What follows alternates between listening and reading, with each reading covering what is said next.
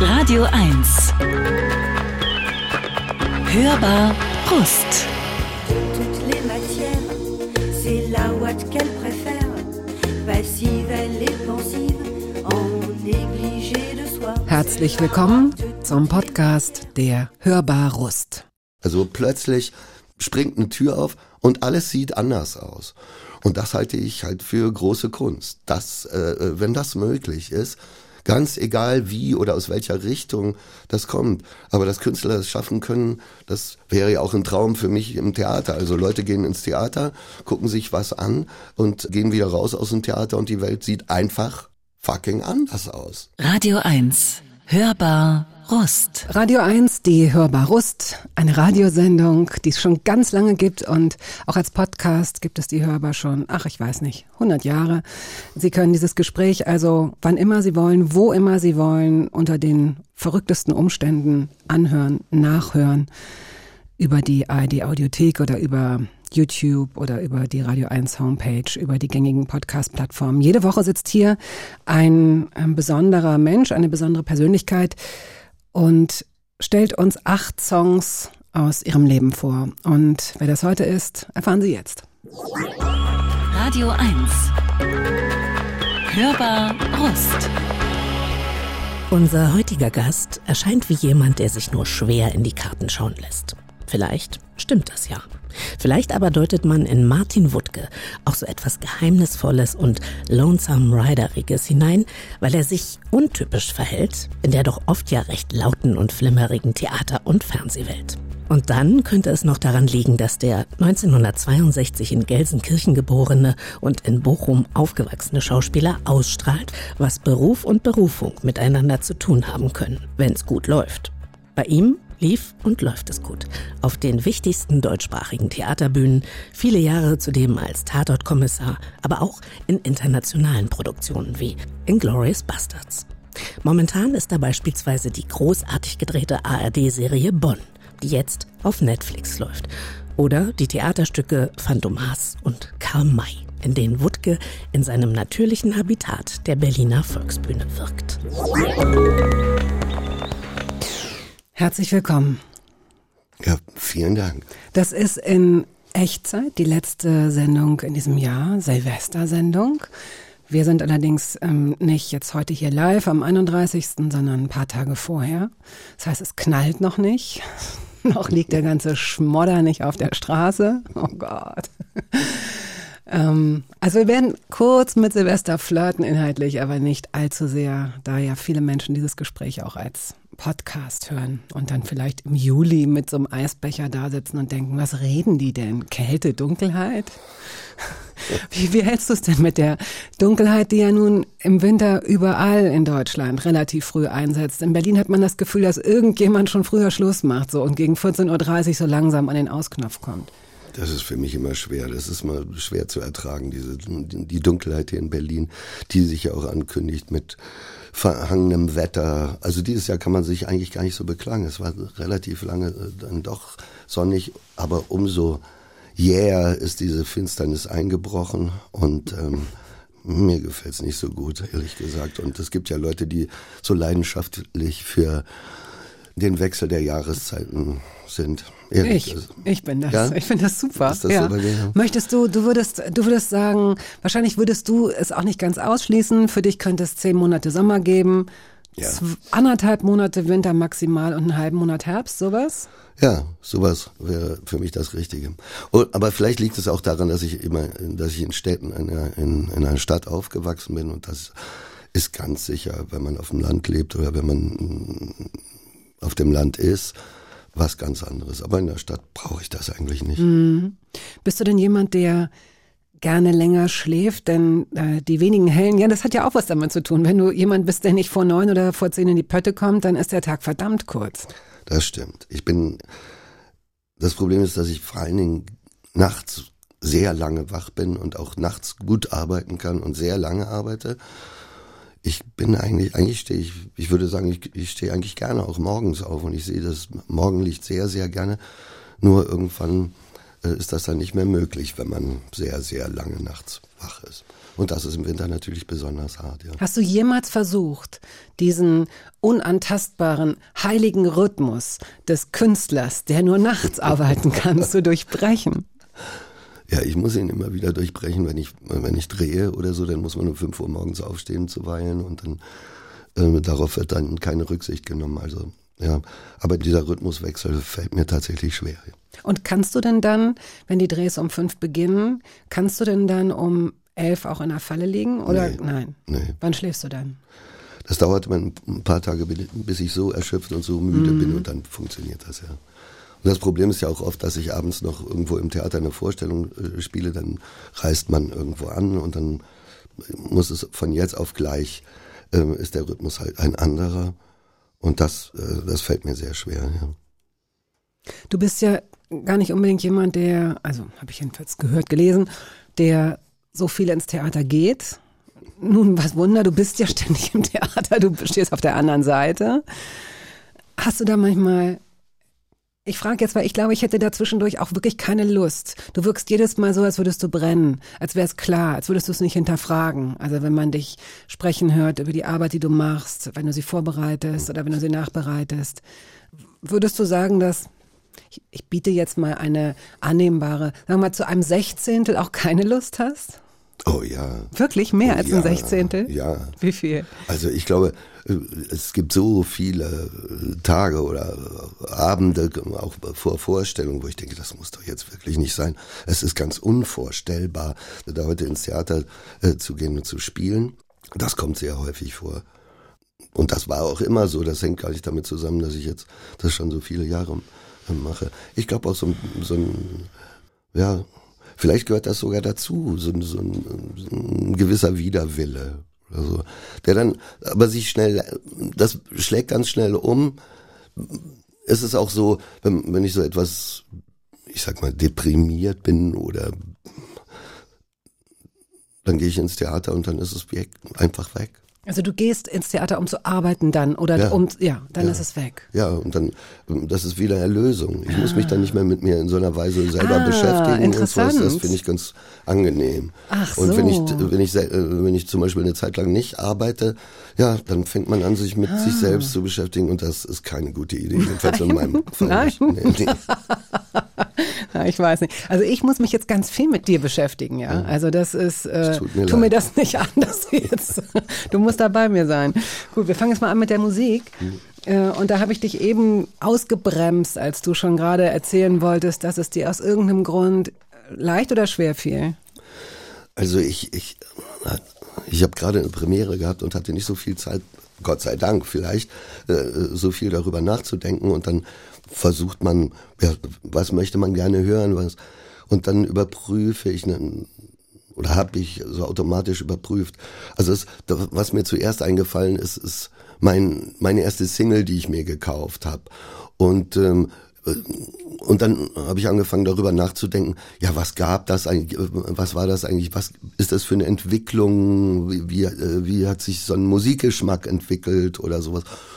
Und wenn man dann, ich war aufgefordert, acht Nummern und das ist dann viel zu wenig natürlich. Dann ja. Und, äh, und man Ja. äh, und vor allen Dingen je länger ich darüber nachgedacht habe, dann ist mir eingefallen, aber das ist doch ganz unmöglich äh, äh, ohne äh, die Musikerin oder den Musiker Ja. oder das, das das darf überhaupt nicht sein, das kann nicht sein, dass man acht Nummern äh, äh, v- äh, vorschlägt und dann kommt das oder jenes nicht äh, vor. Ja, also muss man es ganz schnell machen. Das Darum muss auch- man es ganz schnell machen, machen ja. und äh, Ja. so- sonst geht es nicht. Okay.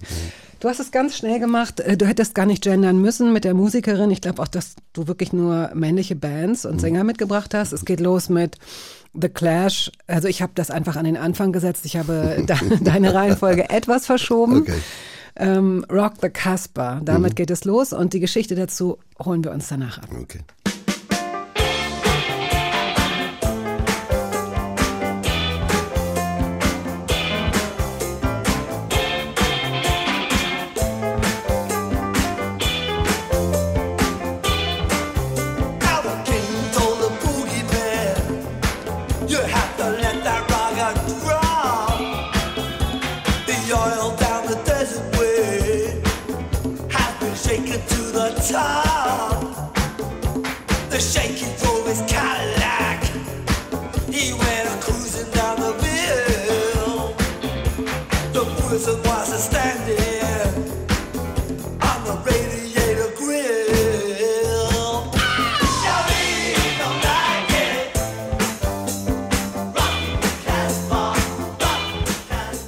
Was müssen das für Menschen sein, die bei diesem Song nicht irgendwie irgendetwas an ihrem Körper bewegen? Und sei es so der kleine Finger, so unterm Tisch, aus Versehen oder Ja, so. Ja. ja.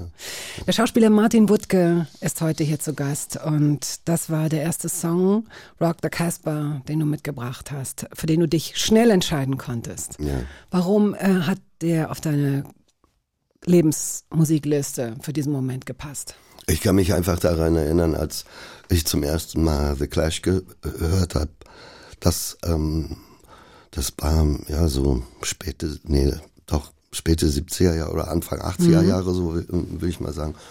Und ähm, diese, ich glaube, die erste Platte, das ist eine vorher, aber das, was mich, das, was ich zuerst gehört habe, war, glaube ich, dieses Doppelalbum London Calling oder sowas. Und das, äh, das hatte eine Energie, eine, eine, eine Kraft, die mich sofort ähm, mitgenommen hat und ergriffen hat, die ähm, Joe Strummer wa- wie der sich bewegt hat auf der Bühne und äh, was das ausgestrahlt hat. Das war, glaube ich, mh, ja, vielleicht sogar für meinen Beruf prägend. Also ähm, vielleicht in so einer Weise, das klingt ein bisschen komisch, aber das ist dann auch doch eine Entscheidung, dass, ähm, wie soll ich das sagen? Hm.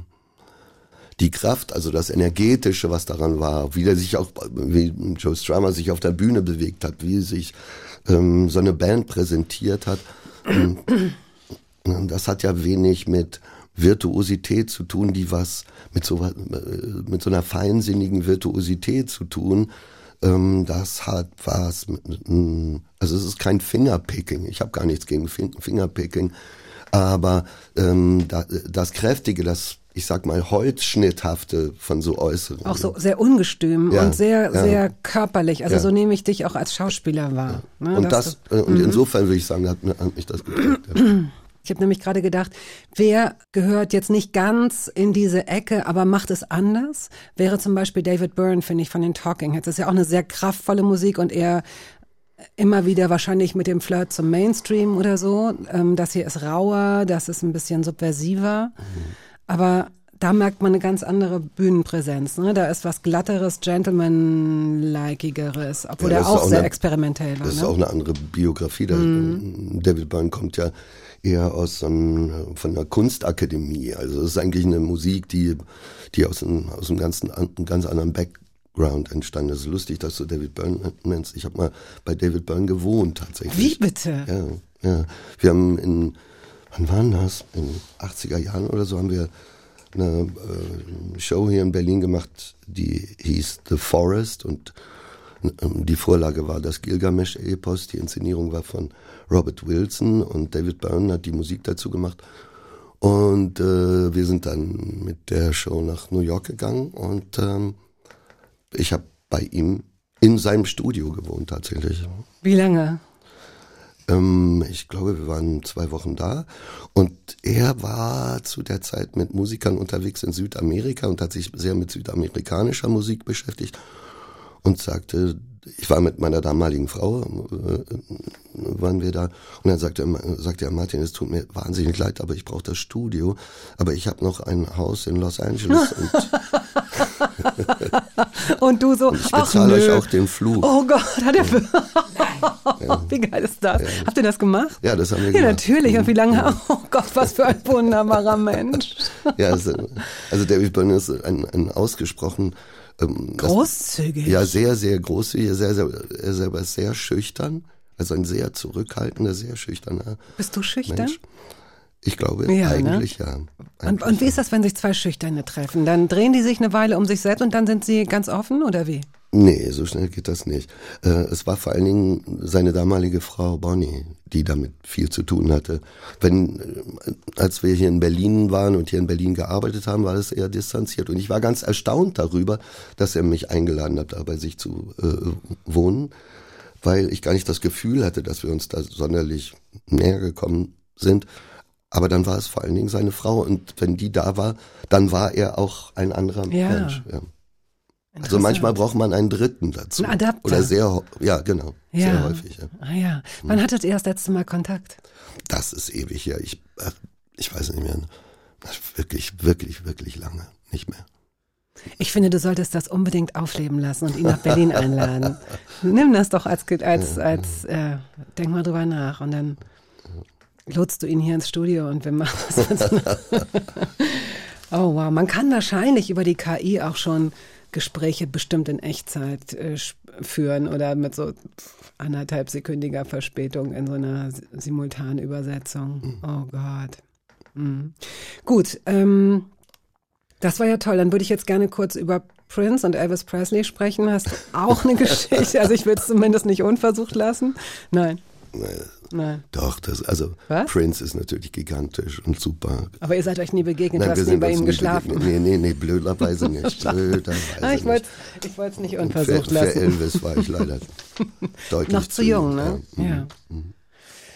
Gut, dann kommen wir jetzt zur ersten Single, die du dir gekauft hast. Oder was hast du vorhin? Hast du Nummer gesagt? Nummer. die Nummern, ja.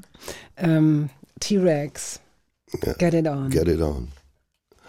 Und das war, ich, ich konnte mich auch sofort daran erinnern, weil es, es war tatsächlich das erste, und es war kein Plattenladen, wo ich die gekauft habe, sondern es gab so in, im Ruhrgebiet hieß das Bude, das waren so, was- man in Berlin Spätis nennt oder so. Und das waren diese Buden, die hatten eine wichtige soziale Funktion, da konnte man einerseits sich betrinken, Zigaretten kaufen, aber auch, also von, an der, wo ich das gekauft hat, stand auch immer so ein großes Glas mit Soleiern da drin und all so ein Zeug und Süßigkeiten konnte man natürlich auch kaufen. Und zu meiner großen Überraschung stand in diesem kleinen, winzigen Schaufenster standen auch ein paar Singles und eine davon war T-Rex Get It On und äh, ich weiß nicht, vielleicht war ich neun oder zehn und ich hatte tatsächlich genug Geld in der Tasche. Wie viel haben die denn nochmal? Vier Mark oder so? Weiß ich auch nicht mehr. Jedenfalls war es möglich Mhm. und es hat mich, und ich fand es irre attraktiv. Ich fand es sogar besonders attraktiv, weil es nicht im Platten, also die, die Frau meines Bruders, die arbeitete im Plattenladen, also mir war es gar nicht so fremd oder Mhm. so, aber das war irgendwas Besonderes und es sprang mich so an. Also es war so ein, so ein Schwarz-Weiß-Cover und ich dachte, ich mache das jetzt. Und das, und ich fand es auch wirklich toll, damit dann nach Hause zu gehen und mir das anzuhören. Das war besonders. Und dann, und Ja. ich wusste gar nicht, was es ist. Also Ach ich wusste, so. ich hatte keine Vorstellung von der Musik. Also es war das Cover, es waren die Umstände Ja. und Und als ich sie aufgelegt habe, dachte ich, wow, das rockt wirklich.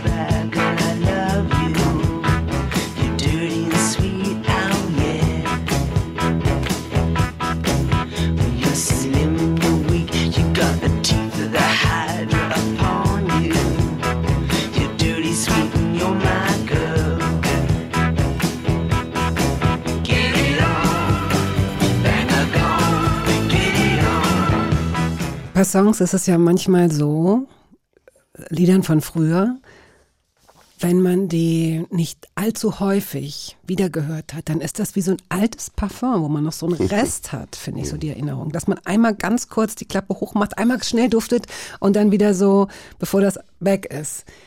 Geht dir das bei diesem Lied so oder hast du es dafür zu häufig gehört?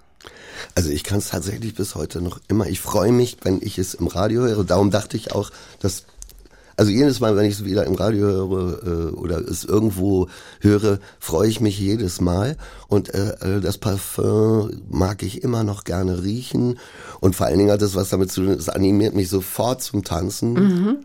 Und ähm, ja, das ist so ein bestimmtes Feeling. Und das Git- Gitarrenriff da ist einfach ikonisch. Dieses, ähm, dieses Parfum, das ich jetzt metaphorisch für so ein Gefühl auch gesetzt habe, so eine Erinnerung an, ähm, an, das, an das Kindsein, ähm, da schwebt ja manchmal noch sowas oder da wabert noch so eine Unbeschwertheit oder eine Traurigkeit, eine schwer, eine Schwere oder ein Abgelenktsein oder so mit. Ist das bei, ist dieser Song mit irgendeinem Gefühl belegt? Also ich war, mein, meine Mutter ist ziemlich früh gestorben, als ich sieben war. Ich war, hab, bin alleine mit meinem Vater äh, aufgewachsen. Und man kann nicht sagen, also ich hab, wir haben in Bochum gelebt, im Ruhrgebiet, und man kann nicht gerade sagen, dass dieses Leben von einer ausgesprochenen Sexiness geprägt war oder so. Und sowas zu hören, diesen Sound zu hören, der für mich verbunden ist mit Sexiness, mit einer, mit einer bestimmten, ja, Erotik oder so, einer Erotik, die vielleicht was zu tun haben könnte mit dem Leben. Ähm, also es war, es hatte eher so, so, ja, das war toll. Also es hatte eher so was Eskapistisches oder so, mhm. wenn ich, wenn ich mich daran erinnere. Und das fand ich toll. Also, dass man sich, äh, dass man,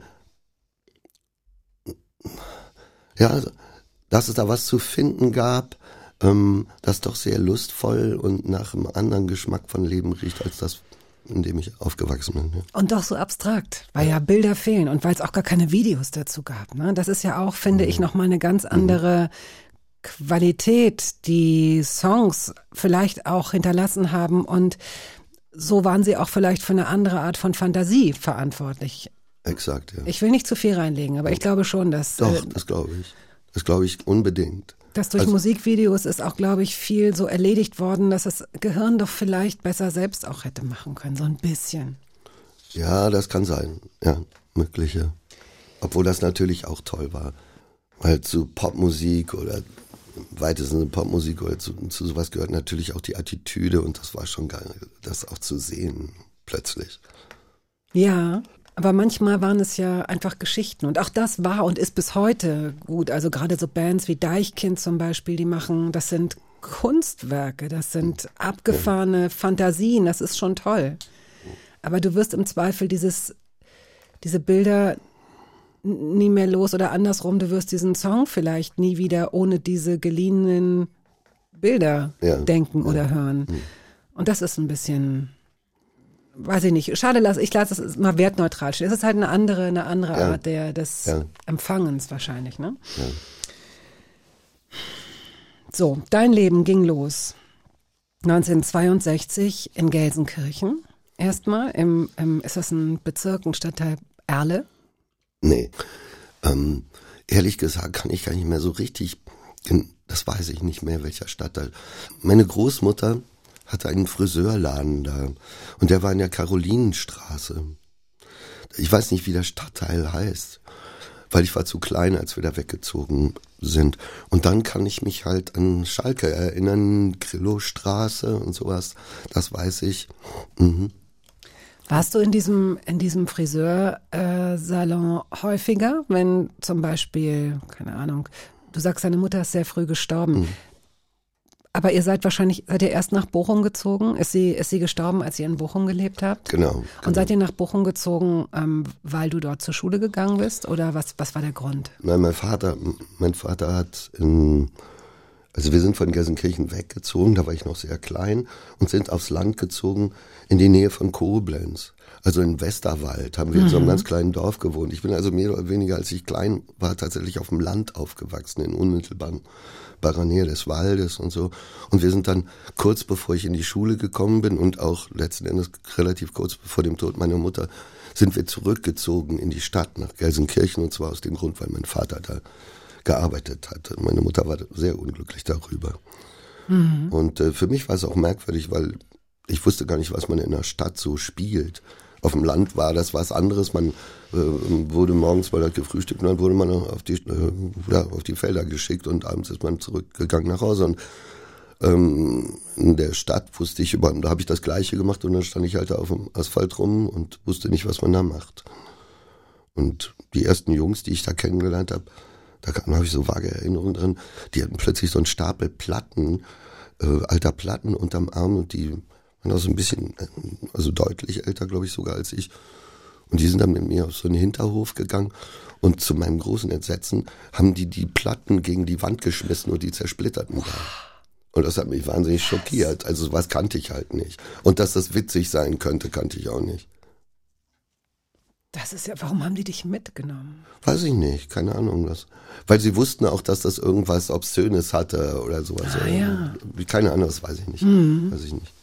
Du hast, da muss ich jetzt aufpassen, äh, dass ich da jetzt nicht in irgendwas reinsteche, über das du nicht reden willst. Dann redest du da nicht drüber, du hast äh, Brüder erwähnt, Mhm. ähm, die älter sind oder, Ja. äh, oder jünger Ja, ich habe drei ältere Brüder gehabt. Ja. gehabt. ja, die sind mittlerweile alle gestorben, ja. Also die waren auch deutlich, es sind Halbbrüder, ne? Also deutlich älter, die waren schon bei meiner Geburt über 20 oder so. Mhm. Okay. Wow, dann hast du aber sehr häufig Abschied nehmen müssen in deinem Leben. Also jetzt, ich, viel mehr weiß ich nicht, aber das ist ja dann schon. Ja, das auf eine sehr unangenehme Art und Weise weil, hat sich das tatsächlich ähm, ja, durch mein Leben gezogen. Aber da durftest du dann schon selbst etwas älter sein, als die gestorben sind. Wie gesagt, bei meiner, Mut- bei meiner Mutter nicht, aber Mhm. dann, ja, dann war ich schon ein bisschen älter. Okay. Gibt es Musik, die dich zuverlässig so traurig macht, dass du es fast gar nicht aushältst? Ähm, nee, das gibt's eigentlich nicht. Weil selbst wenn sie mich traurig macht oder das, was auch äh, vielleicht Leute als traurig empfinden, das mag dann traurig sein oder so, aber auf eine merkwürdige Art und Weise oder vielleicht auch auf eine mir eher selbstverständliche Art und Weise gewinne ich, wie soll man das nennen, Kraft oder sowas? Äh, Kann man das so sagen? Weiß ich nicht. Ja. Also ich finde, ich mag eigentlich traurige Sachen ganz gerne auch. Also es findet immer ein chemischer Prozess statt, Ja, genau, wenn du, wenn du genau. Musik hörst, in die eine oder andere Richtung. Ja. Dazu bin ich wahrscheinlich auch nicht authentisch genug irgendwie. Wie kann man denn nicht authentisch sein? Naja, ich bin Schauspieler, weißt du. Ja, aber selbst wenn du jetzt hier sitzen würdest um, und mir was vorspielen würdest, also g- dann wärst du ja, dann wäre das ja irgendwie auch authentisch. Dann wärst du der, der mir jetzt gegenüber sitzt und mir was vorspielt, oder Das nicht? stimmt. Also hast du völlig recht. Man kann ja irgendwie gar nicht nicht authentisch sein, oder? Ähm, naja, aber also man könnte ja auch denken, alles, was ich hier jetzt erzähle, ist einfach Quatsch. Ja. Ne? Ist möglich. Möglich. Ja. Möglich. Aber es gibt natürlich gerade im Radio oder auch beim Fernsehen oder wenn man in Talkshows ist, gibt es natürlich schon so eine Aufforderung dazu, authentisch zu antworten oder authentisch sich zu und vielleicht nur die richtigen, richtigen Profis wissen, dass man das auf gar keinen Fall tun sollte. Oder dass sie wissen es, in welcher Form sie das Ich glaube, dann, äh, Genau. ich glaube, es gibt dann Leute, die so erfahren sind. Und das ist aber auch wahrscheinlich so eine Typfrage, dass sie da so eine Mischung, Ja. dass es so eine Mischung ist, ne? Wie so ein Roman, der dann so halb, halb biografisch ist, wo du nicht so genau weißt. Naja. Ich habe, ich habe dann doch viele, viele Interviews gelesen. Also versuch's bitte nicht. bitte nicht. Ich würde versuchen, gegenzuhalten. Ähm, die Fehlfarben hast du mitgebracht. Paul ist tot. Wofür steht das Lied in deinem Leben? Das fiel mir dann auch plötzlich ein, dass natürlich, ich hatte lauter so englische Titel, weil mich das natürlich auch geprägt hat. ne, Das war, und auf einmal gab es natürlich im Ruhrgebiet, äh, gab es solche Bands wie Fehlfarben oder, na, überhaupt diese ganze Düsseldorfer äh, Musikszene, die eine große Rolle gespielt hat. Da gab es eine Kneipe, die ist Ratinger Hof, wo, wo man immer wieder hinfuhr. Und das war doch so ein bisschen große, weite Welt. Und es gab plötzlich eine sehr, sehr, sehr, sehr kräftige oder deutsche, deutsche Bands. Und dazu gehörte Fehlfarben. Und ich kann mich eben, ich glaube, die Platte hieß Monarchie und Alltag, die tauchte auch irgendwo plötzlich in meiner Umgebung auf. Und das hat mich auch schon sehr beeindruckt, muss ich Hast du sagen. das Cover noch vor Augen? Ja, das Cover habe ich noch vor Augen. Das ist irgendwie so ein Hochhaus. So eine. Häuserwand. Äh, so eine Häuserwand ist es, ne? Ja, genau. Genau.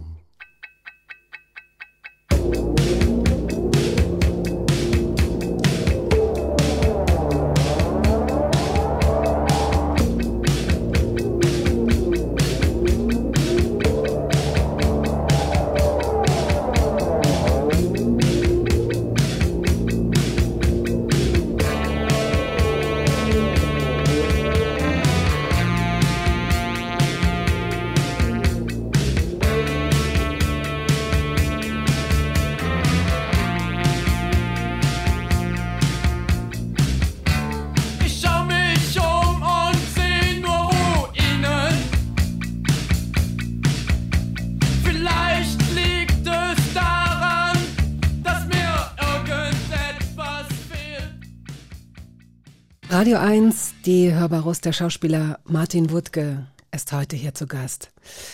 Ähm, wo habt ihr Urlaub gemacht? Als kleine Familie, du mit deinem Vater vielleicht? Oder bevor deine Mutter gestorben ist, weißt du das noch? Hattet ihr da immer dieselben Ziele oder seid ihr gar nicht in Urlaub gefahren? Also mein Vater ähm, hat nach dem Tod meiner Mutter mir eigentlich ganz Europa gezeigt. Wir sind, wir sind mit dem Auto losgefahren und ich kenne bis heute viele, viele, viele Orte in Europa eigentlich, weil ich mit meinem Vater gewesen bin, weil er mir das gezeigt hat. Das betrifft äh, wirklich tatsächlich ganz Europa. Aber im Zentrum war es dann doch Italien, weil mein Vater hatte auch gearbeitet in Italien, kannte sich da besonders gut aus.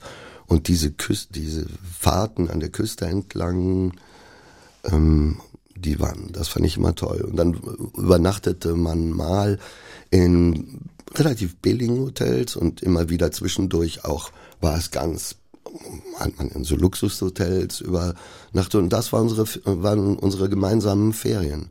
Und dadurch habe ich wahnsinnig viel gesehen und noch heute ist es so, ich fahre irgendwo lang und denke, das kenne ich doch, das kenne ich doch, das kenne ich doch. Und dann weiß ich, ah, ich war mit meinem Vater schon hier. Und das betrifft auch europäische äh, Hauptstädte und all sowas. Also es, das waren unsere Urlaube. Davor mit meiner Mutter, ja, dadurch, dass meine Mutter relativ in den letzten Jahren krank war, kann ich mich nicht mehr an so, daran kann ich mich nicht richtig erinnern. Und dann war es doch auch, waren es Besuche vor allen Dingen bei ihrer Schwester, also meiner Tante, und das war dann in Deutschland auf dem Land oder sowas. Und Chiemsee. Ja. Woher weißt du das denn? Woher weißt du das? Ähm, Habe ich gefunden. Irre. Da ein Freund deines Vaters hatte da, hat er glaube ich irgendwie. Ja, da waren Freunde meines Vaters, das kann ich aber auch gar nicht mehr so richtig erinnern. Ich weiß nur, dass es immer eine Adresse war und viele Jahre später hatte ich dann da auch Freunde im Chiemsee. Und Chiemsee war für mich als kleinen Jungen irgendwie, da, äh, ich hatte immer den Eindruck, in Süddeutschland, ganz im Gegensatz äh, zum Ruhrgebiet, gibt's Licht und Farben oder sowas. Das Ruhrgebiet war wirklich ganz erstaunlich grau, bis auf die Sonnenuntergänge, die tatsächlich besonders schön war, wegen der äh, Partikel in der Luft. ja, nee, nee. Luftverschmutzung waren sie traumhaft und unglaublich toll. Aber nur für diesen kurzen Moment, wo es Sonnenuntergang oder Sonnenaufgänge gab und sonst war es eigentlich grau. Und ähm, ich kann mich an dieses crispe Licht in Bayern erinnern und grünes Wasser oder sowas. Und das gab's alles im Ruhrgebiet nicht. Ne? Und das dann natürlich in Italien oder ähm, im Mittelmeerraum noch stärker. Also die Brillanz von Farben oder sowas. Und wenn ihr dann Auto gefahren seid, hat er dir die Sachen so beigebracht, also dass er Sachen wusste und dass er äh, da, da auch schon spürte, dass du das wissen solltest, dass das die und die Sprache ist und dass man da jetzt in die und die Hauptstadt fährt und das und das anguckt. Ist dir das bewusst gewesen, dass das so ein, also war das so ein, war das Lernen schön verpackt, würdest du das so sagen? Ja, ziemlich toll, ja. ja. Das hat auch was zu tun natürlich mit Essen und äh, verschiedene Küchen kennenzulernen und sowas. Mhm. Denn du hast später mal ähm, gesagt in einem lange zurückliegenden Interview, dass er dir einen tiefsitzenden Bildungskomplex hinterlassen hat. Ja. Ne, weil du, ähm, wir kommen auch gleich dazu, du hast die Schule relativ früh abgebrochen. Wir kommen gleich zu dieser Situation. Die darf in keinem Interview fehlen, weil die ist natürlich echt spannend und so ein bisschen, ja, Outlaw-mäßig.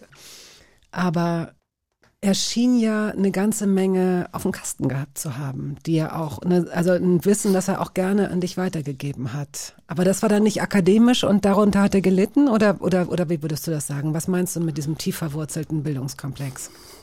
Da mein Vater selber eigentlich, der war gelernter Schlosser und ist auf dem zweiten Bildungsweg äh, graduierter Ingenieur geworden. Also hatte eigentlich kein akademisches, äh, zunächst keine akademische Laufbahn hinter sich und wahrscheinlich diese proletarische Herkunft, die auch mit so einem, ja, mit so einem linken Selbstverständnis zu tun hatte. Also dass es dazugehört, dass man, dass man als ähm, Arbeiter gebildet ist. Oder das, ähm, ja, das war ihm wahnsinnig wichtig. Darauf war er selber auch sehr stolz. Und äh, für die Verhältnisse, aus denen er kam, gab es auch in unserer, in seiner Bibliothek ganz erstaunliche äh, Bücher zu finden, die er mir auch nahegelegt hat. Und so war das eigentlich auch in, ja, in, in vielen Bereichen. Und ähm, ihm lag unheimlich viel daran, ja, dass ich das, dass ich auch lerne und so. Aber er war auch nicht verzweifelt, als ich von der Schule geflogen bin. Also man könnte ja jetzt auch meinen, dass das für ihn irrsinnig schockierend war. Nein, er hat das sofort äh, akzeptiert und ähm, ja sogar mitgetragen in einer gewissen Weise. Es, äh, du warst 16, ähm, hast sehr lange Haare getragen oder zumindest lange Haare, so ähm, erzählst du es selbst und warst offenbar eine wandelnde Provokation für manche Lehrer dort Ja. oder Studienräte. Mhm. Und wurdest in einer Situation, ist irgendeiner ausgerastet und ist handgreiflich geworden, hat dich geschlagen und du hast zurückgeschlagen. Ja, ich habe mich gewehrt und das war und zwar heftig. Und dann hat, er zu mir, hat der, dieser Lehrer zu mir gesagt, das, das werden Sie nicht überleben. Oh. Also an der Schule. Ja, ja, ja. Er hat einen Brief an deinen Vater geschrieben. Nee, äh, das war natürlich wurde mein Vater einbestellt und ähm, ich weiß nicht, wie die Gespräche da verlaufen sind oder was da gewesen ist. Ich kann mich nur erinnern, dass ähm, mein Vater auch anders reagiert hat, als diese äh, Lehrer sich das gewünscht haben. Und was ich dann erleben musste, war eigentlich, dass es so eine Art, und wie ich später auch rausfinden konnte, gab es so eine Absprache zwischen einigen Lehrern und ich wurde eigentlich dann, ab dann für alles Mögliche bestraft und da gab es ja dann so verschiedene Instrumente, also man Klassenkonferenz, Lehrerkonferenz oder Schulkonferenz und dann irgendwann ist man dann halt von der Schule geflogen.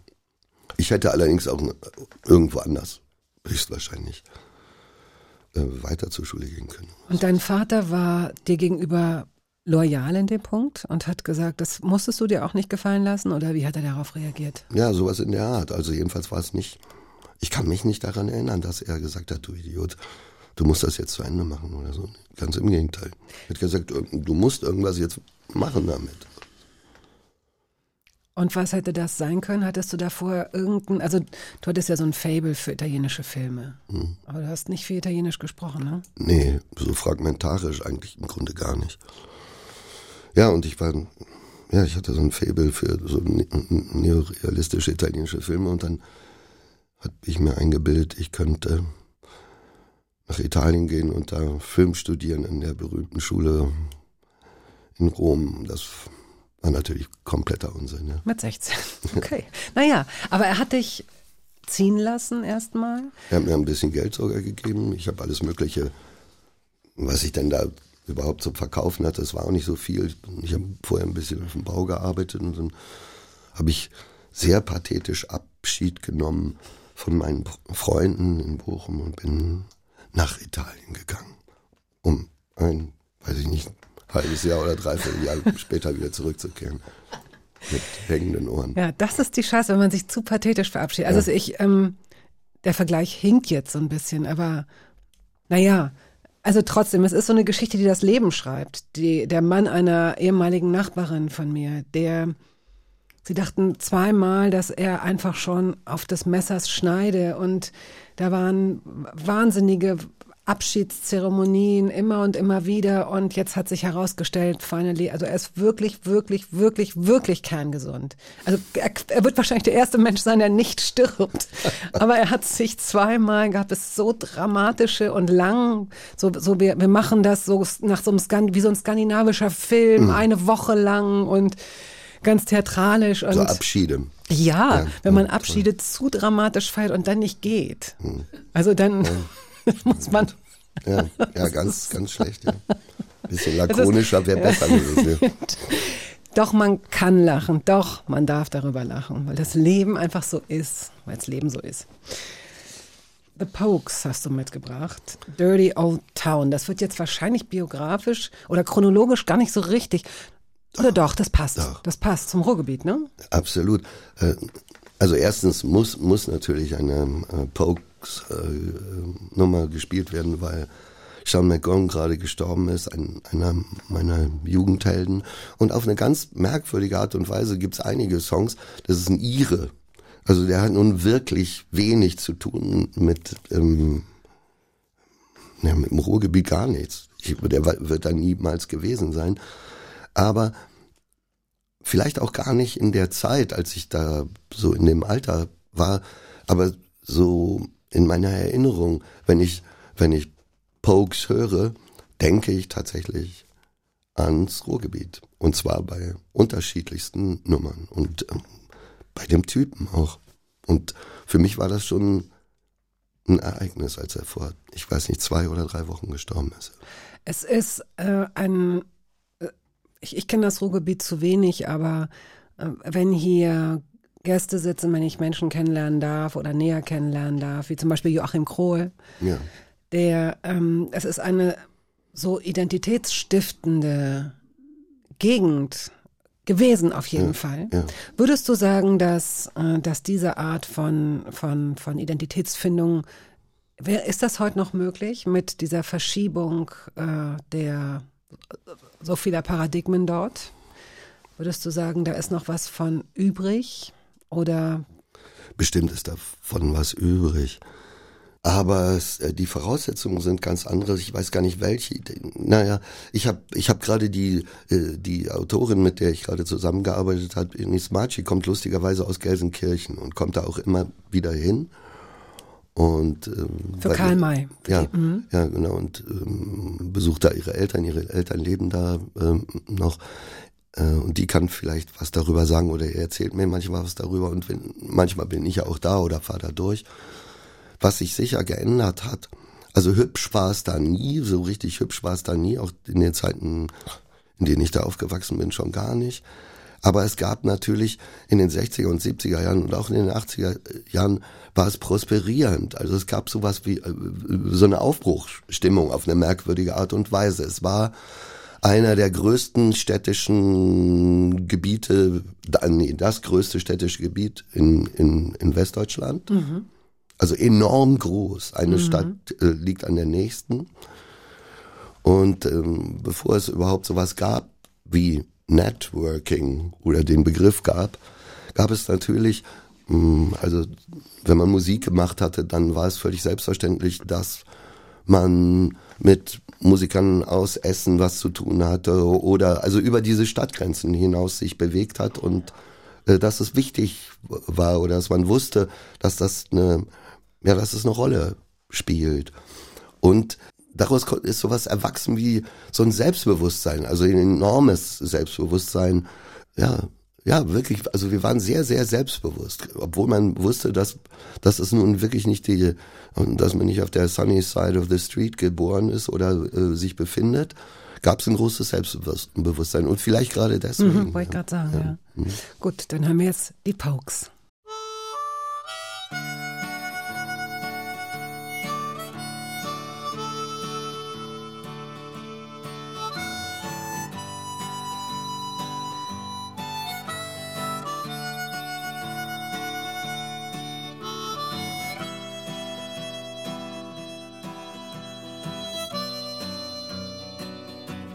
I met my love by the gasworks wall.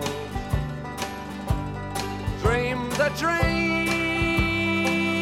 by the old canal. I kissed my girl by the factory wall. Dirty old town.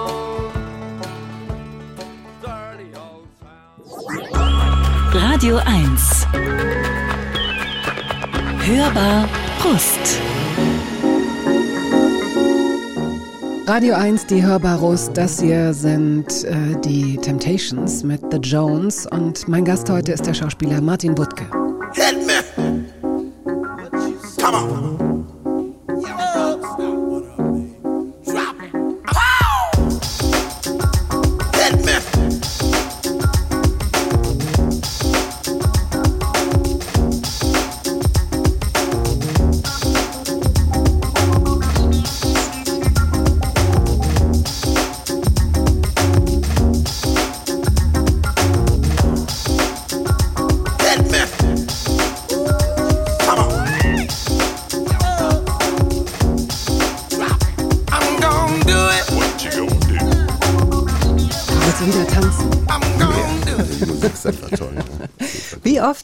Oft hast du denn Gelegenheit zu tanzen? Also außerhalb deiner eigenen vier Wände, was du wahrscheinlich tust.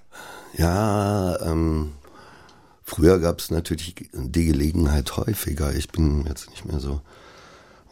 Ach, Es ergibt sich immer mal wieder. Auf Aber da müssen Leute Partys so. machen, ne? Du gehst Ja. oder gehst du in Clubs? Nee, das macht Nee, nicht ne? So. Nee.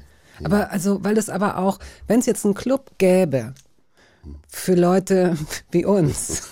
ja, ich fange so alle drei Jahre oder alle vier Jahre fange ich davon an, weil ich mich so wundere, weißt du?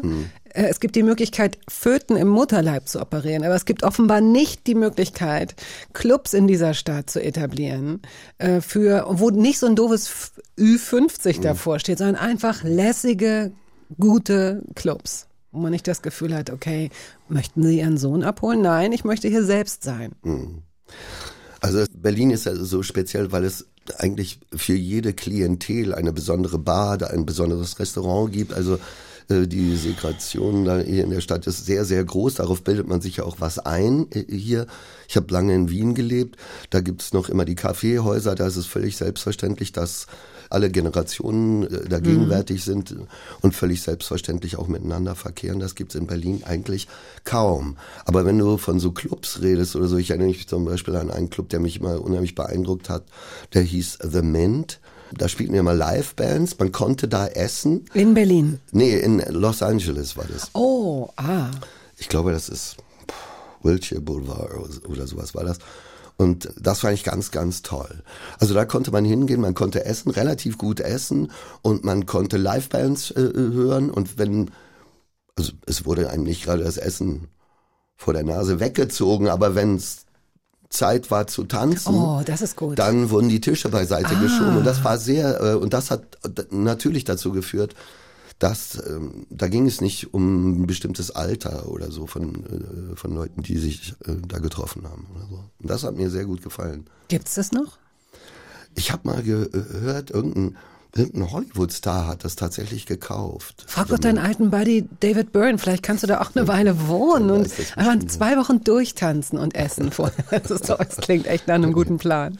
Also Wirklich. d- durchgetanzt haben wir eigentlich in dem äh, in der Zeit mh, äh, der Abschiedszeit von der Frank Kastorf-Ära an der Volksbühne. Da haben wir eigentlich nach jeder Vorstellung bis früh in die Morgenstunden getanzt in der Kantine oder sowas. Und da kamen auch viele, die mitgetanzt haben, Mittänzer. Tänzerinnen. Wer hat das gesagt? Ich glaube, ich kann sehr lustig sein. Das weiß ich nicht. Das hast An, du gesagt. Das ist, völlig eine, unbekannte Person. das ist eine Headline gewesen. Das ist eine Headline der BZ gewesen. Ein Interview, das ähm, jetzt ungefähr ein Jahr her ist. Und da hast du dich nicht ähm, beklagt oder so, gar nicht, aber natürlich äh, schien so ein bisschen durch, dass es, dass du es auch als schade empfindest, dass du so selten in guten Komödien zu finden bist. Und das kann ich mir schon vorstellen, dass du auch das Gefühl hast, dass dein komödiantisches Talent nicht so richtig, wird das nicht so richtig gesehen oder was ist das? Ach, das, ähm,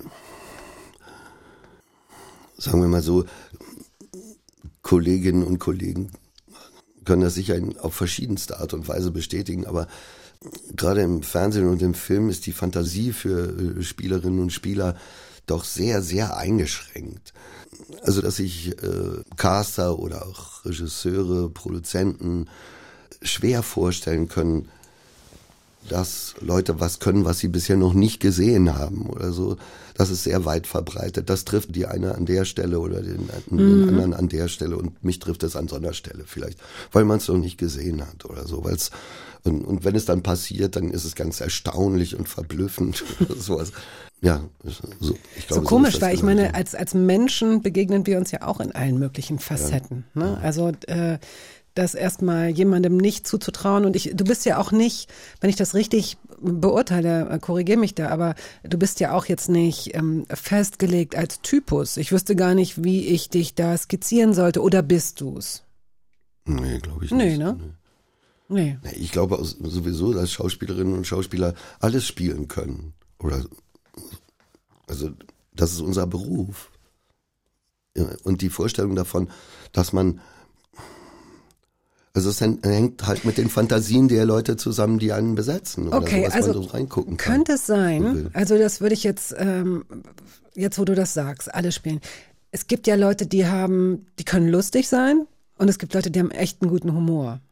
Ähm, jetzt gerade als du es so gesagt hast, habe ich gedacht, ja, ich glaube, man könnte jemandem, der äh, vielleicht sonst eher E unterwegs ist, diese Unterscheidung ist ja schon mal doof genug, so, statt U, ähm, man könnte dem durch ein gutes, durch gute Dialoge, durch ein gutes Drehbuch könnte man dem sicherlich eine, eine lustige Rolle machen, aber andere Leute sind möglicherweise lustiger in der Rolle, weil sie auch als Mensch irgendwie lustiger sind. So ist es ja dann wahrscheinlich schon. Ja, ja. Ich glaube, ich finde auch viele Sachen überhaupt nicht lustig, die viele Leute lustig finden. Aber es ist umgekehrt genauso. Dass ich, es gibt viele Dinge, die finde ich gar nicht so traurig, Ja. wie andere Leute sie traurig finden oder so.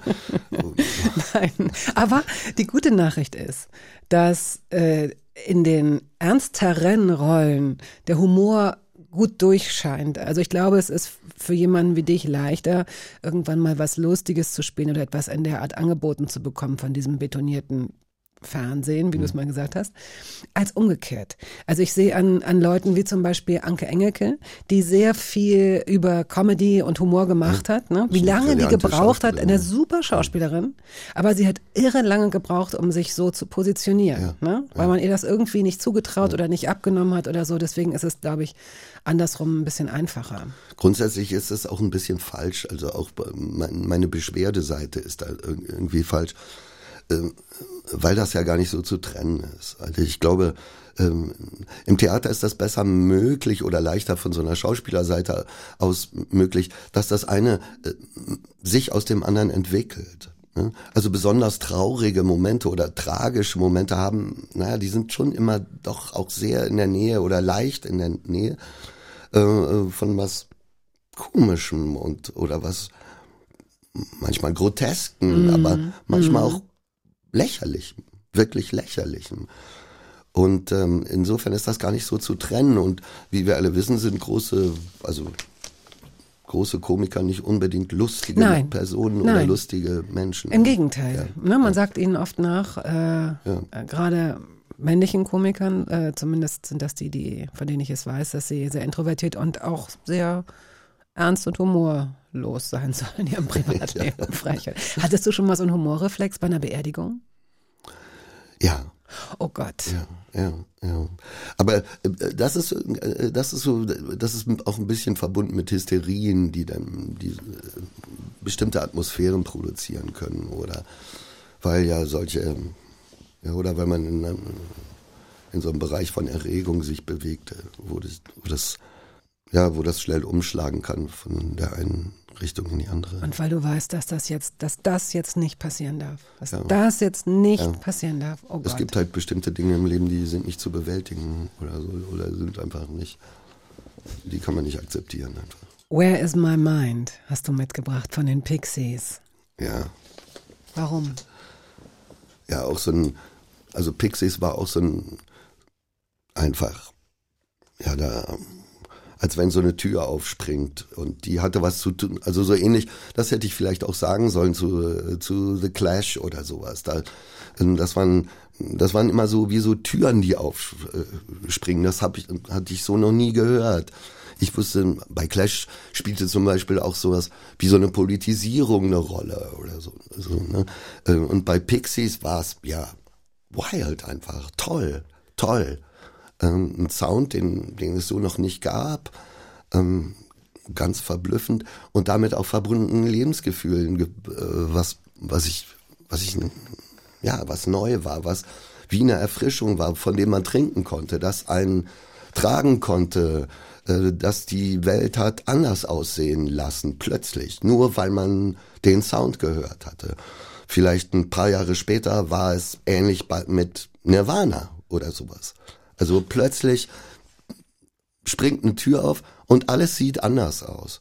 Und das halte ich halt für große Kunst. Das, äh, wenn das möglich ist, Ganz egal wie oder aus welcher Richtung das kommt. Aber dass Künstler das schaffen können, das wäre ja auch ein Traum für mich im Theater. Also Leute gehen ins Theater, gucken sich was an und äh, ähm, gehen wieder raus aus dem Theater und die Welt sieht einfach fucking anders aus. Und zwar von jetzt auf, auf gleich.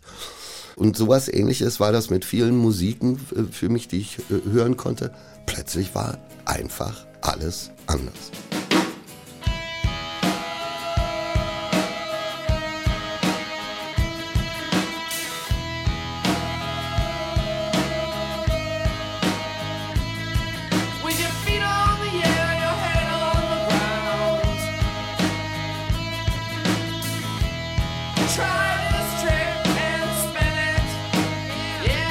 Hallo Podcast-Hörerinnen und Podcast-Hörer, schön, dass Sie uns gefunden haben. Sie können die Hörbar ähm, abonnieren, völlig kostenfrei, risikolos. Das klingt jetzt, das klingt richtig gut. Wir versuchen, ihr Leben schöner und bunter zu gestalten, unterhaltsamer zu machen. Das ist unser Plan. Woche für Woche laden wir die charismatischsten, tollsten und auch lustigsten, haben wir gerade wieder festgestellt, Personen ein, hier in der Hörbar Rust. Und wenn Sie jetzt hier gerade äh, uns im Radio hören, hallo, dann ist heute Silvester. Dann bin ich gespannt, was Sie sich für morgen früh vorgenommen haben. Du bist niemand, der sich Sachen vornimmt, oder? So für, so ab, ab dem 1. Januar mache ich, ne, ne, ne, ne. Nee. Nee, bin ich nicht. Nee. Ab dem nächsten Jahr bereite ich aber die Unterlagen für die Steuer schon mal vor, dass ich nicht jedes, nein, auch nein, nein. Du nimmst, nimmst du dir gar nichts vor? Hm, doch, aber hm, ich kenne meinen schlechten Charakter und Wer von sich selbst sagt, er hätte einen schlechten Charakter, ja? Da, das, das stimmt doch vorne und hinten nicht. doch, doch. Hast du einen schlechten Charakter? Also was sowas betrifft. Ach so, naja, ja. komm, dann sprich doch lieber von mangelnder Selbstdisziplin, aber du hast doch keinen schlechten Charakter. Einen schlechten Charakter hat jemand, der so eine ganz süße Omi vor den Bus äh, schubst oder so. Das ist ein schlechter Charakter. Das stimmt wahrscheinlich, ja. So Jedenfalls ist es da wesentlicher, oder? Aber das machst du nicht, oder? nee, das mache ich nicht. Nein.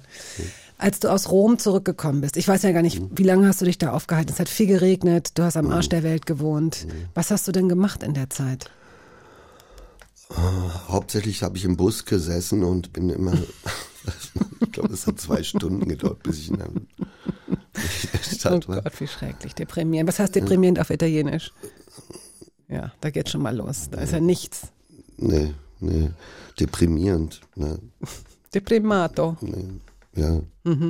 Aber du musst doch deine Zeit da irgendwie verbracht haben. Dreiviertel Jahr hast du gesagt, dann konntest du wieder zurück. Also erstmal gibt's ja eine Menge zu sehen in Rom, was man auch so äh, und jenseits nur von so touristischen Hotspots gibt's noch eine Menge mehr zu er erleben und zu, zu sehen in Rom. Und dann war hat es natürlich auch was dazu damit zu tun, sich dazu situieren. Dazu gehörten ich habe in so einem, wie gesagt, in so einem Vorort gewohnt und äh, unten in, und da gibt es viele Häuser, wo eigentlich nur das, das Erdgeschoss ausgebaut ist äh, und die oberen Gescho äh, Stockwerke nicht ausgebaut sind. Das hängt mit steuerrechtlichen man Fragen zusammen. Sinn, ja. Sieht man ganz häufig und das hängt damit zusammen, dass solange das Gebäude nicht fertig ist, äh, muss man viel weniger Steuer zahlen. Und ähm, also unten war eine Bar drin und oben war so eine Art Pension drin. Das war sehr, sehr billig und die war überhaupt, die hatte, die war eigentlich dazu angelegt, dass sie Geländer haben sollte, so ringsrum. Die gab es aber nicht und es war auch nicht verputzt, sondern, sondern nicht da oben.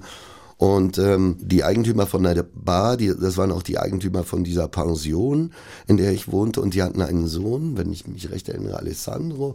Und dem, mit dem habe ich mich dann, die waren, denen war es gar nicht recht, dass ich mich so ein bisschen mit dem angefreundet habe. Und der hatte, und, und ich hatte keine Lust, dauernd mit diesem Bus zu fahren, und der hatte einen Motorino. Und das hat er mir dann geliehen. Und dann bin ich mit dem Motorino so ein Straßendorf weitergekommen und wurde natürlich sofort von der Polizei angehalten, weil die wussten, das ist das Motorino von Alessandro. Und er hat ja extra zu, zu mir gesagt, äh, einmal meine Eltern dürfen davon nichts mitkriegen. Und so hab, mit sowas ist meine Zeit da verstrichen oder sowas.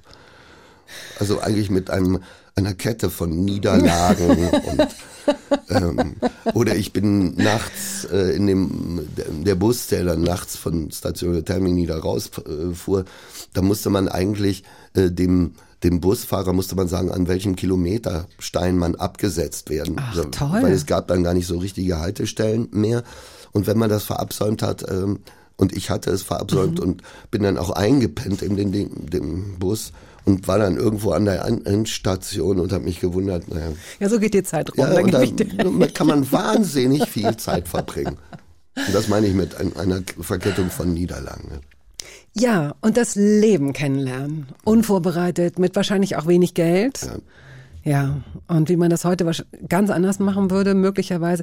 Bestimmte Sachen sind heute so gar nicht mehr auf diese Weise erlebbar. Alleine schon, weil es die äh, Digitalisierung gibt. Ne? Ja. Also man ist ja auch immer und überall erreichbar und sichtbar und über PayPal oder was weiß ich, kannst du Das war überall ein hin sofort. Riesenunterschied.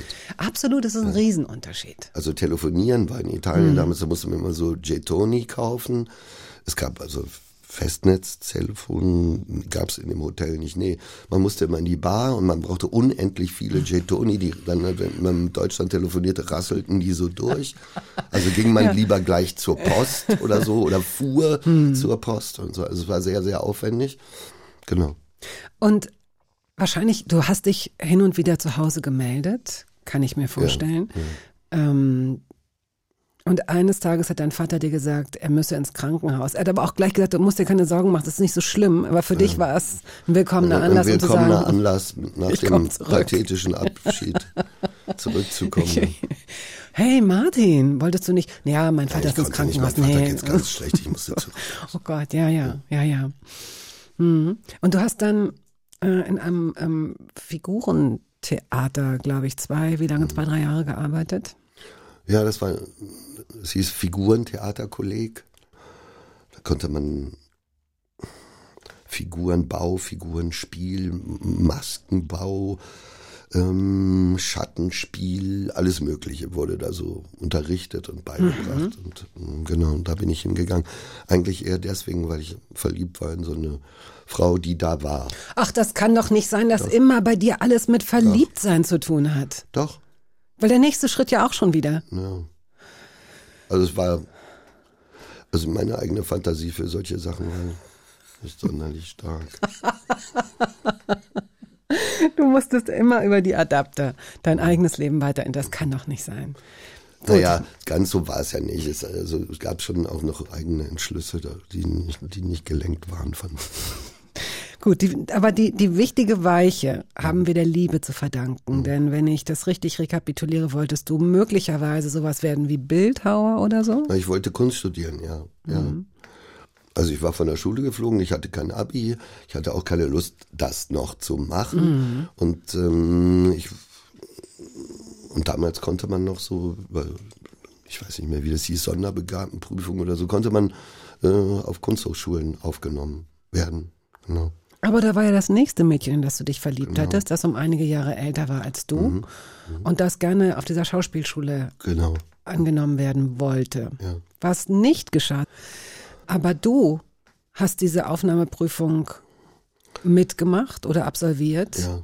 Ich habe dann, äh, wir haben uns getrennt und dann kam irgendwann der Tag, an dem diese Aufnahmeprüfung ähm, war und ich hatte, ich hatte es auch inzwischen wieder vergessen, weil es ja gar nicht mein Anliegen war und durch, dadurch, dass wir nicht mehr zusammen waren, war das auch nicht mehr so für mich wichtig.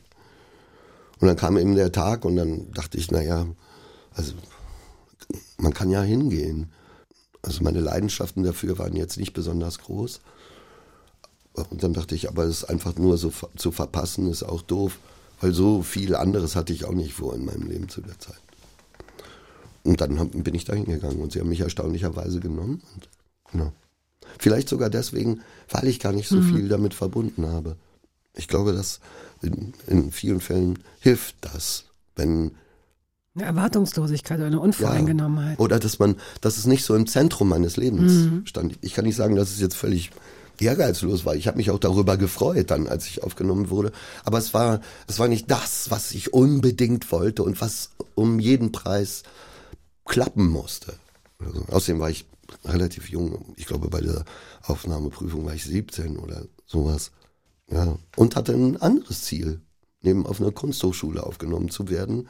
Und das war vielleicht gut. Wie es häufig so ist. Du hast BAföG gekriegt, du musstest nicht mehr Das jobben. war das Tolle. Mhm. Das war toll. Und wann hast du gemerkt, dass das, wo du da in so einer vorübergehenden, dieses Provisorium, in dem du dich da erstmal befunden hast, dass das langsam an dir festwächst? Ja, ich habe mir das seit lange erzählt, dass ich das so vorläufig mal mache. Und äh, also die Schauspielschule war, ich dachte, naja, drei Jahre sowas zu machen, auch wenn man gar keine richtige Vorstellung hat, was das ist, es wird nicht schaden. Und dann bin ich vielleicht 21 oder 22, dann ist noch immer genug Zeit, auf, auf eine Kunsthochschule zu gehen oder was anderes zu machen. Oder vielleicht ist gerade das gut. Und dann hatte ich aber schnell ein Engagement und bin nach Frankfurt gegangen. Und ähm, ja, dann, und das war auch toll, man konnte Geld verdienen und man konnte Geld verdienen ähm, mit einer Arbeit, die weniger anstrengend war, als auf dem Bau zu arbeiten oder so und auch interessanter. Und auch in einem Lebensumfeld, klar, was ein, ich konnte mich eigentlich damit beschäftigen, was mich interessiert hat, im weitesten Sinne jedenfalls. Und das fand ich ganz toll. Und das habe ich mir sehr lange erzählt und vielleicht so bis ich 30 war oder Anfang 30 war, habe ich mir erzählt, dass ich das alle, alles vorläufig mache. Und dann musste man irgendwann ein, einsehen, ja, spätestens vielleicht, äh, ja, als ich Intendant am Berliner Ensemble wurde, da war mir dann klar, oder ja, als mein Vater, wahrscheinlich als mein Vater, der noch lebte, irgendeinen Stolz entwickelt hat mir gegenüber oder so, was schon ziemlich schwierig war bei dem. Ja? Ja. Weil du dann der Intendant geworden bist und Ja, weil, man war- dann, ja. weil man dann sagen Das konnte, das was. ist jetzt was, das ist sowas, Ja, das, das war nicht so ein, das war nicht so ein prekärer äh, kleiner Schauspieler, sondern das war irgendwas. So wie du deinen Vater geschildert hast, war der aber vorher auch schon stolz auf dich. Vielleicht hat er das nicht so gezeigt. Weiß ich aber natürlich nicht. Trolle Siebenhaar hast du mitgebracht. Sweet Dogs. Wofür steht dieses Lied? Ach, das ist mir auch so eingefallen, weil ich dachte an, ähm, an Urlaub, das stand auf irgendeinem, was, was, was verbindest du mit Ferienmusik oder so, irgendwo habe ich das gelesen. Und dann dachte ich, ja, was ist das eigentlich? Das sind dann auch oft ganz andere Sachen. Und dann fiel mir der Song ein, den ich mal, ähm, ich glaube, wir haben mal eine Geburtstagsfeier von einer Freundin am Strand gefeiert und den, ja, und das verbinde ich halt damit. Ich verbinde verbind, äh, der Sound erinnert Eine mich daran. Leichtigkeit, oder Ja, ja? Mhm. genau. Ja. Are you late? It's always hate, troubles in your mind. Take back the pain, but got the rain. I don't know why. Sweetness comes and goes, and I'm always here to stay. Reach it out and find, and I'll never be late. Sweet doves, sweet rain, never come and go. I'm oh so fine and ready to blow.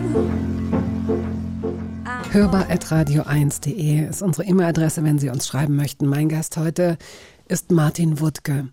In ähm, Frankfurt am Main hattest du, ich glaube, schon im Jahr nach der, nach der Schauspielschule äh, diesen Durch, Durchbruch oder diesen, diesen wahnsinnigen Erfolg mit äh, Hamlet. ja. weil sich der Hauptdarsteller offenbar mit dem Regisseur verkracht hat oder so und du dann da reinrutschen konntest, sechs Wochen Probe und dann war es soweit und es lief. Und ähm, wenn man sich das so anschaut, was du gemacht hast und wie das so gekommen ist, hat man wirklich das Gefühl, dass du in deinem Element gelandet bist, weil du das ja auch, also vorhin von der Ruhe gesprochen hast, ja, man hat zwar manchmal nicht so Bock, aber dann bist du da und dann machst du das und dann findest du es schön und dann macht es dir auch Spaß. Das klingt auch, als wäre es unanstrengend, aber das kann nicht das richtige Wort dafür sein, denn das, was du machst auf der Bühne, hat auch viel mit extremem Körpereinsatz zu tun. Ja. Naja, also ich glaube, dass das Theater, das Theater war eben auch irgendwie ein idealer Lebensraum auf eine, auf eine merkwürdige Art und Weise, obwohl ich es gar nicht kannte. Ich wusste das gar nicht. So im Rückblick muss ich sagen, also in Bochum zum Beispiel, ich bin aufgewachsen in einer Zeit, wo Peter Zadek da Intendant war.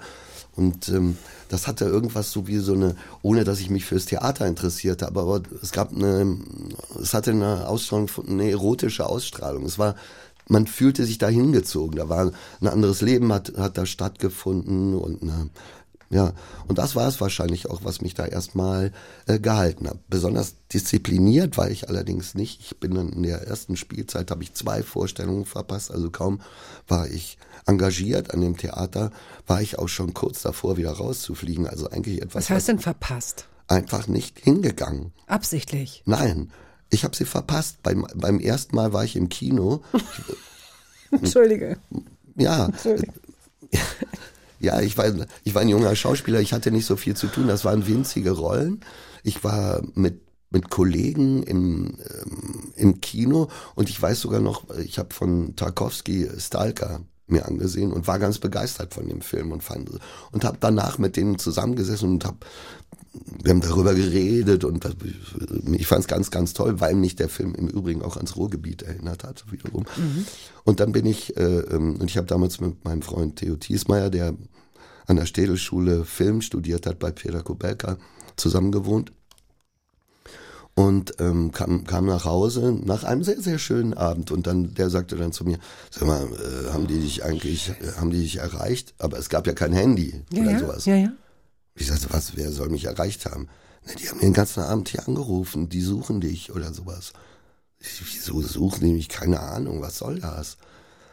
Also ich hatte meine die Vorstellung einfach verpasst. Der Vorteil war, dass die Rollen, die ich damals spielte, so klein waren, dass sie einfach weitergespielt haben. Jetzt muss ich, entschuldige bitte, aber fragen, und dann noch ein zweites Mal kurz? Und dann noch ein zweites Mal. Und ähm, ja, das war dann schon finster. Da war ich noch nicht mal, da war ich noch nicht mal mehr in der Stadt. Da hatte ich meine damalige Frau besucht, die hochschwanger war und war im Ruhrgebiet irgendwo in der Herne und wir hatten ja, und eigentlich hätte ich schon viel früher wieder in Frankfurt, Frankfurt zu Proben zurück sein müssen. Und mh, ich habe auch jeden Morgen oder Mittag brav angerufen und habe gefragt, habe ich Probe? Und die sagten, na nee. Und so vergingen so Tage. Was ich allerdings nicht gefragt hatte und was die mir dann natürlich auch nicht gesagt haben, ist, dass ich dann aber irgendwann Vorstellungen hatte. Und da lag ich irgendwann, ich weiß es auch noch wie heute, weil es natürlich traumatisch ist. Ich wollte gerade das Licht ausmachen.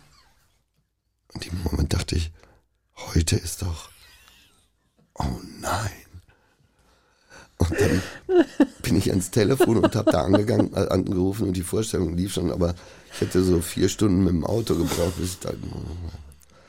Also, und dann, dann weiß ich noch, mein damaliger Intendant war Adolf Dresen, der Vater von Andreas Dresen. Der, ähm, und der, und dann wurde ich auch einbestellt zum Intendanten und der war eigentlich äh, wild entschlossen, mich zusammenzufalten. Ne?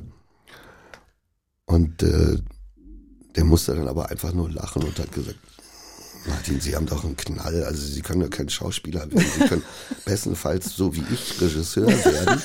Das ist ja auch Und, und dann, äh, und dann hat er, hat er mir äh, freundlicherweise oder ga- entzückenderweise hat er mir dann erzählt, wie oft er versagt hat an, Oh, äh, wow. als Regisseur und so. Und so. Das ist aber toll. Das war Also, beeindruckend.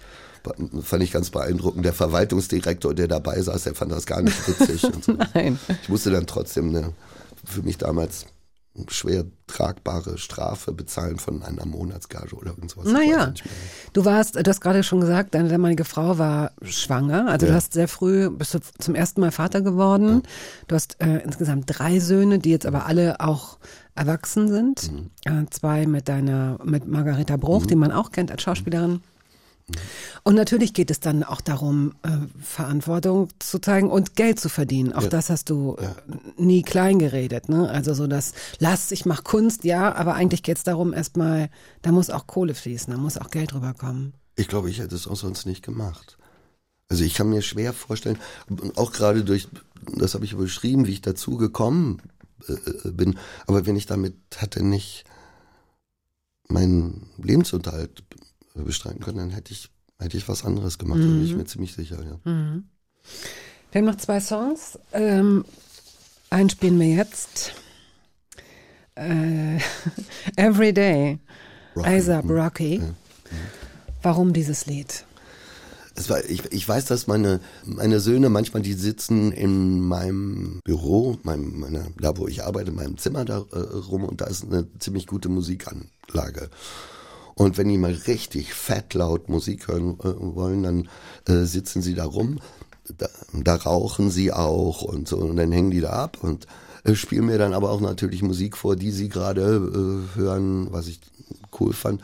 Und da haben sie mir das mitgebracht, das hatte ich schon gehört auch irgendwie, aber sie haben das mit so Leidenschaft hatten sie mir so und dann kam diese kam die Corona Zeit und ich hatte wirklich viel Zeit mir Musik anzuhören und sowas und da habe ich das gehört und ich fand es ganz ganz Da hast du die, cool. den, die Musik deiner, deiner, deiner Söhne noch Ja, ich hatte so eine. Playlist von denen und Ja. dann habe ich nur diese Musik gehört und lustigerweise ge- kommt da auch die Stimme von Rod Stewart Stimmt, äh, ja, stimmt. prominent Ja, vor. ja, stimmt, am Anfang, glaub ich, ja. ja, ja. Every day I spend my time drinking wine, feeling fine, waiting here to find the sign that I can understand. Yes, I am. So every day I spend my time drinking wine, feeling fine,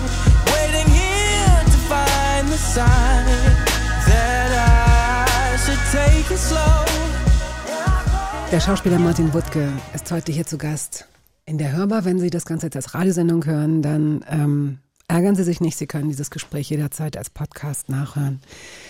Ähm, wir können natürlich nicht aus diesem Gespräch rausgehen, ohne über äh, die Zusammenarbeit mit René Polish zu sprechen, einem Regisseur, der auch schon hier zu Gast war. Das ist jetzt, glaube ich, anderthalb, zwei Jahre ungefähr her. Und ich war so dankbar dafür, dass das so ein herzlicher, zugänglicher, humorvoller Mensch ist, weil dieser Name für Menschen, die jetzt in der Theaterbranche nicht so äh, nicht so super beschlagen sind wie ich, dem eilt natürlich ein, ein Riesenruf voraus, ja, ein Visionär, ein ganz besonderer Regisseur und ähm, mit dem arbeiten die tollsten Schauspieler so gerne und so weiter. Und ich hatte totalen Respekt. Ich dachte, boah, was erwartet der an Fragen? Was muss ich da wissen? Kann ich das überhaupt? Und er hat es mir so leicht gemacht. Und es hat so viel Spaß gemacht, mit ihm zu sprechen, weil er überhaupt nicht diese feuilletonistische Attitüde hat. Und was mit feuilletonistischer Attitüde gemeint ist, und auch das meine ich nicht böse, aber es soll mal erklären, warum Menschen auch Berührungsängste mit dem Theater haben und äh, vielleicht auch eine ganz andere Erwartung mit Theater verbinden als nötig. Zu deinem 60. Geburtstag hat ein äh, Journalist im Neuen Deutschland, ähm, ich lese jetzt nur diesen einen Satz vor, es ist ein längerer Artikel gewesen, der dich sehr gelobt hat. Ähm, und einer dieser Sätze war, des Schauspielers hochartistische Wortmeander sind hermeneutische Exerzitien. Doch wie weit kann man dabei zurückgehen an entrückte Anfänge? So. Der meinte das gut, der weiß viel, der weiß ganz viel über deine Arbeit und über das Theater, aber er schaufelt mit jedem weiteren Wort, schaufelt er einen, einen elitären Graben zwischen potenziellen Interessentinnen und Interessenten und, weiß ich nicht, der vermeintlichen Hochkultur. Und das ärgert mich. ja, das verstehe ich. Diese Zusammenarbeit mit äh, René Polish, wie würdest du die jemandem beschreiben, der euch nicht kennt und der auch nicht weiß, wie ihr zusammenarbeitet? Was für eine Art von Theater entsteht da? Jetzt zum Beispiel auch aktuell gerade an der Volksbühne. Das, ähm, also es gibt natürlich sowas wie so Grundparameter oder eine Arbeitspraxis, auf der das basiert, die Arbeit. Aber äh, eigentlich ist das Aufregende daran, dass je nachdem, in welcher Konstellation, mit welchen Schauspielerinnen, mit welchen BühnenbildnerInnen man zusammenarbeitet, die Arbeit sich ganz neu äh, definiert. Also es, äh, die Arbeiten entstehen zwischen äh, den Menschen, die da aufeinandertreffen. Das ist eigentlich eine Erfindung von ihm. Das muss, äh, und das ist ein Alleinstellungsmerkmal. Ähm, seine Arbeitspraxis, ähm, die Stücke entstehen während, während der Proben und sie entstehen zwischen den, zwischen den Menschen, die da äh, zusammenkommen. Und äh, das ist sehr ungewöhnlich. Also BühnenbildnerInnen äh, bauen nicht für irgendein Stück oder für einen Stoff ein Bühnenbild, sondern sie sind in gewisser Weise die ersten AutorInnen von, von den, von den, also da Weil steht sie eine Idee haben. Sie haben eine Idee und dann steht das da was und und dann, dann. sitzen wir davor und ähm, Toll. Äh, und das finde ich all, das sind alles Dinge, die es sonst im Theater nirgendwo und niemals gibt. Und warum gibt es das sonst nicht? Was denkst du? Fehlt der Mut oder fehlt die Fantasie? Fehlt, äh, das ist ja dann ein Improvisieren. Das ist ja was ganz Schönes eigentlich. Ja, ähm, ja, es ist vielleicht, ich weiß es nicht, ja, es, das ist auch erschreckend. Das kann natürlich auch Angst machen, weil man, es gibt nichts. Es gibt nichts, man hat nur einander. Und das äh, äh, und sich darauf zu verlassen und darauf zu verlassen, dass daraus was entstehen äh, wird, dazu gehört sicher Mut. Dazu gehört auch gerade im Sprechtheater, dass man davon abrückt, dass nur das geschriebene Wort dominant ist, sondern dass es ganz andere Kunstformen gibt, ja, die einen großen Anteil an, der, an dem daran haben können, dass ein äh, unterhaltsamer, schlauer, möglichst äh, äh, ja, schöner Theaterabend entstehen kann. Und das Theater ist ja meistens geprägt von der Dominanz von den Texten. Da gibt es einen Autor oder eine Autorin, die hat da zu Hause in dem stillen Kämmerlein das und das gepinselt und eine Regisseurin oder ein Regisseur interpretieren das dann. Und Aber mit einer neuen Dominanz. Ja, also die Dominanz der Regisseure ist ja nicht zu Genau, unterschätzen. Genau. Ne? Also es gibt ganz andere Machtgefüge, die ohnehin da eingeschrieben Mhm. sind. Und die auch zum Beispiel solche Apparate wie das Theater selber natürlich bestimmen und strukturieren. Und da fand ich die Begegnung äh, mit René erstmal beeindruckend, weil es eine radikal andere Praxis ist. Und ich glaube, wenn man was anderes machen will, wenn man was anderes zeigen äh, will, dann muss man vor allen Dingen den Mut haben, äh, andere Wege zu gehen und eine andere, eine andere Praxis zu entwickeln, weil in der anderen, äh, in, dem anderen Fall spielt das gar nicht so eine große Rolle, jedenfalls aus meiner Sicht, ob du jetzt dieses Stück oder jenes Stück äh, machst, wenn die Praxis die gleiche bleibt, dann ja, der Unterschied ist nicht groß. Mhm. Er muss ein großer Menschenkenner sein. Er muss sehen, wo eure Stärken sind und wie das Ganze miteinander funktioniert. Müsst ihr euch, weil es setzt ja schon sehr auf die Personen, ne? also auch und die auch die Improvisation, die Energie, die in dem Moment auf der Bühne stattfindet, setzt ja auch sehr auf den auf den Augenblick. Müsst ihr euch mögen? Nö. Das funktioniert auch, wenn da Menschen sind, die nicht so richtig miteinander können. Also im, im schlechtesten Fall. Kann das passieren? Das macht es natürlich schwieriger. Mhm. Aber äh, dass man jetzt so, ich würde sagen, das basiert nicht auf so einer, auf so einer Freundschaftsgrundlage oder sowas, auf so einer Sympathiegrundlage. Nein? Das ist nicht zwingend die Basis. Okay. Sondern die Basis, ein Interesse aneinander zu äh, Ah, ja. finden. Ne? Mhm. Ich glaube, dass das viel, Mhm. viel wichtiger ist. Ich glaube auch nicht an solche Unternehmungen, die so auf so, gerade nicht in der Kunstproduktion, die so auf sowas wie Freundschaft vertrauen. Nee, aber mir ging es eher um so eine Energie. Und dass man ja bei manchen Menschen äh, vielleicht spürt, okay, das ist, ich weiß nicht, woran es liegt, aber Das passiert sicher Mhm. manchmal. Ich glaube erstmal, dass das Wichtige so eine Zugewandtheit ist, dass man sich interessieren Mhm. kann für jemanden. wir verlosen zwei Karten für das Stück Und jetzt am 21. Januar. Und wir verlosen am 6. Januar eine Veranstaltung, ähm, die nennt sich Plattenspieler. Kannst du in einem Satz sagen, worum es da geht? Man hört sich Musik an und erzählt sich darüber. Und du bist der DJ? Nee, nee, nee, nee. Ich, ich, ich, doch, ich bin derjenige, der Musik mitbringt. Na, guck. Ja, mhm. Wie, nochmal? Ja. Das ist ja, was ist, Ja. ja, darum ist ein gutes Training hier bei dir. Warm-up hier. Gut, dann gäbe es dann noch das Stück Die Monosau von Jonathan Mese, ähm, Karl May und Phantomas. Und jetzt diese einzelnen Daten durchzusagen, das wäre so ähnlich wie die Ziehung der Lottozahlen. Gehen Sie einfach auf die Website der Volksbühne und dann auf Spielplan und dann sehen Sie, wann, wo, was passiert. Einige Vorstellungen sind schon ausverkauft und für andere haben Sie vielleicht mit ein bisschen Glück noch die Chance, eine Karte äh, zu kriegen. Ich denke mir jetzt noch eine Verlosungsfrage aus, eine Gewinnfrage. Und du, lieber Martin, sag doch bitte mal, wofür dieses letzte Stück, das wir von dir spielen, steht. Haida, Haida, wenn ich es richtig ausspreche. Ja. Das ist äh, Deria Yildirim ähm, mit äh, Grub Schimschek. Ich hoffe auch, dass ich das jetzt richtig ausgesprochen habe. Aber das ist das, was bei mir gerade auf dem Plattenteller liegt. Das ist das, toll, was, du sprichst wie ein DJ. Das liegt bei mir jetzt auf dem also, was Plattenteller. bei mir auf dem Plattenteller liegt. genau. Äh, äh, genau, und ähm, das ist eine, eine junge Musikerin, die ich ganz, ganz toll finde, mit einer fantastischen Band. Und ich habe mich ähm, nicht nur, weil wir uns in, in, bei Karl May mit der Orientreise beschäftigen, aber auch deshalb, weil ich mir eigentlich gewünscht hätte, mit diesen Musikern, mit dieser Musikerin und diesen Musikern zusammenzuarbeiten. Das wünsche ich mir schon ganz Ah, lange. ja. Äh, Und ich bin ein großer Fan und dachte, dass ich das unbedingt bei dir spielen will.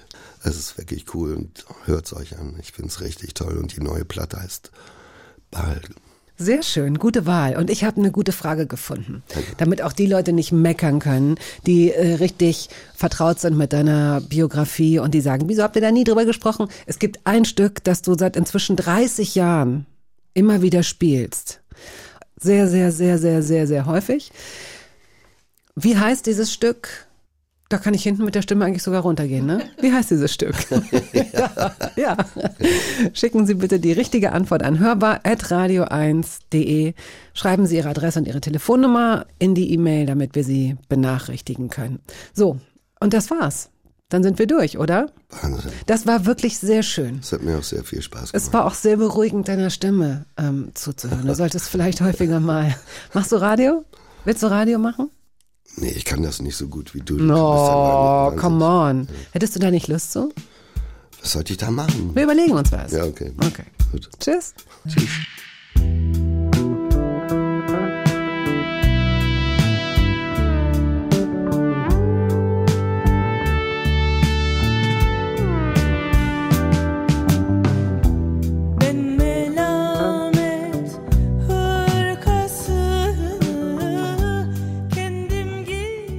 Das war der Podcast der Radiosendung Hörbar Rust. Wir hoffen, dass es Ihnen gefallen hat. Wenn Sie möchten, Sie können ihn abonnieren.